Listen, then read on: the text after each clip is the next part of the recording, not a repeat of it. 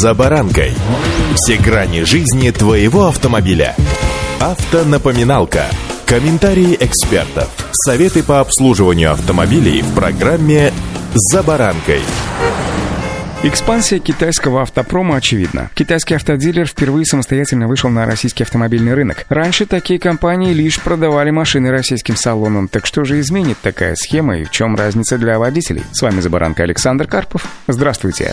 Автомобильные факты. В России появилась новая схема поставок автомобилей по параллельному импорту. Такие машины завозят не только российские дилеры, но и как минимум одна китайская компания. Раньше китайские партнеры поставляли машины на российский рынок только до границы Китайской Народной Республики рынки и на российский рынок самостоятельно не выходили. После прекращения поставок в Россию на марок из Европы, Кореи, Японии, а также других стран, на рынке официально остались представлены только местные автопроизводители и китайские компании с собственными представительствами. В связи с этим правительство России разрешило ввоз автомобилей без согласия на это автопроизводителей, так называемый параллельный импорт. Формально параллельным считается только ввоз машин с получением заключения об оценке единичного транспортного средства. На деле продавцы предпочитают оформлять ввоз машин через физлица и получать свидетельство о безопасности безопасности конструкции транспортного средства. Исключение делали для продажи машин юридическим лицам, например, лизинговым компаниям. Здесь оформление заключения было обязательным. Импорт автомобилей в нашу страну с получением свидетельства существовал и раньше, но с уходом официальных импортеров его объемы существенно увеличились. В случае с поставками новых автомобилей из Китая до сих пор схема выглядела следующим образом. В самом Китае автомобиль выкупался у дилера или непосредственно у автопроизводителя и регистрировался на одну из компаний, которые власти предоставляли экспортную лицензию. Эта компания вывозит машину за границу границу Китая, как правило, в Казахстан. А дальше уже российский дилер выкупает машину, оформляет свидетельство, проводит таможенное оформление и выставляет машину на продажу.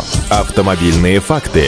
При этом крупные дилеры стремятся ввозить машины массового сегмента и выставлять их в своих шоурумах, а небольшие компании специализируются на доставке редких моделей и на заказ. В конце прошлого года в России была зарегистрирована компания Милин Авто. Фактически это филиал одной из китайских экспортных компаний, которые прежде самостоятельно в России не работали. Теперь Милин Авто намерена открыть в Московском московском регионе свой шоурум и продавать машины напрямую. Уже сейчас в России официально представлено более 10 китайских автомобильных брендов, однако всех их объединяет то, что они не продают свои машины в странах Европы и Северной Америки. С другой стороны, те китайские автопроизводители, кто пытается выйти на богатые европейские и американские рынки, опасаются, что в случае торговли с Россией на них просто наложат санкции. В свою очередь, европейские и американские автомобильные бренды из-за санкционных опасений прямо запрещают своим дилерам продавать машины российским клиентам. Так, например, Volkswagen даже начал начал составлять черный список китайских автосалонов, куда попадают те, кто сотрудничал с Россией. А Mercedes за такую деятельность вообще лишил лицензии своего единственного дистрибьютора в Молдавии. Как рассказал генеральный директор Мейлен с китайской стороны Чен Дзяхао, чтобы избежать рисков поставки в Россию из Китая осуществляются не напрямую, а через экспортные компании. При этом, по его словам, санкции никак не мешают китайским бизнесменам договариваться друг с другом. Поэтому поставкам автомобилей из Китая в Россию, включая Mercedes-Benz или Volkswagen,